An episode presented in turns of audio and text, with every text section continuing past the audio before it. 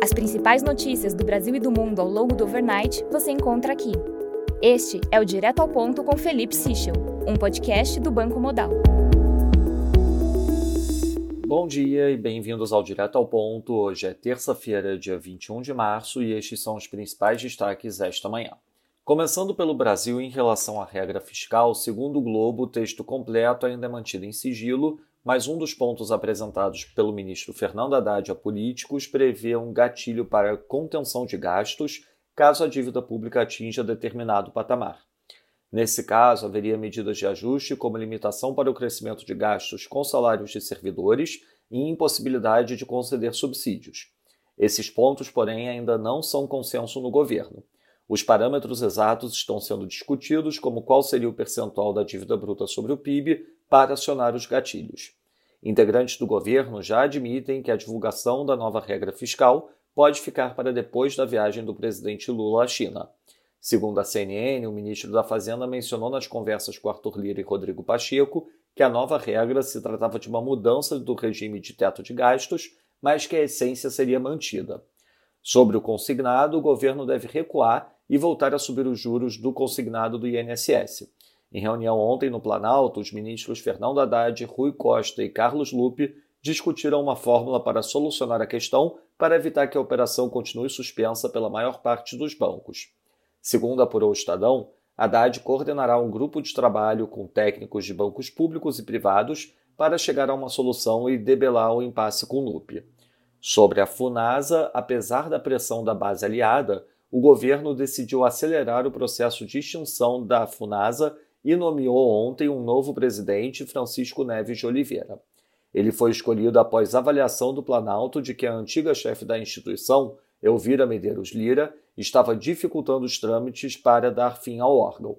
No Congresso, porém, parlamentares ameaçaram não aprovar a MP, que acabou com a fundação, tornando-a sem efeito. A reação inclui até nomes do próprio PT. Sobre o Banco Central, após as críticas de Joseph Stiglitz aos juros, o governo e o PT vão retomar a investida sobre a instituição. Sobre a Petrobras, a FUP e seus sindicatos de funcionários da Petrobras aprovaram a realização de uma paralisação no início do expediente da sexta, em protesto contra a venda de ativos da companhia, segundo o comunicado divulgado ontem.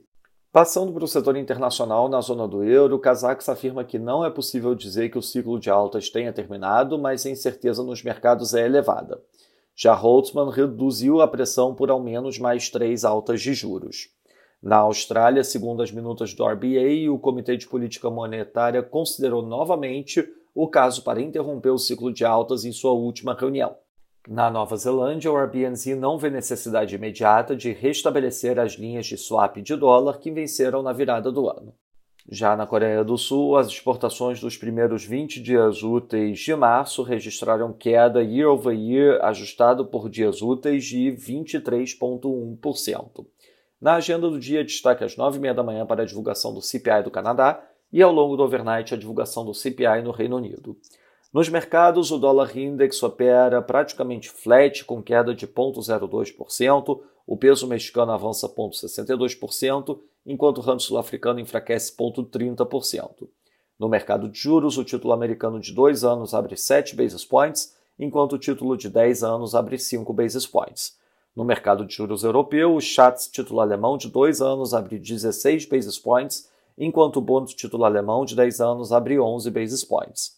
No mercado de ações, o S&P futuro avança 0,53%, enquanto o DAX avança 1,49%. Já no mercado de commodities, o WTI avança 1,06%, enquanto o Brent avança 1,04% a 74,55 dólares o barril.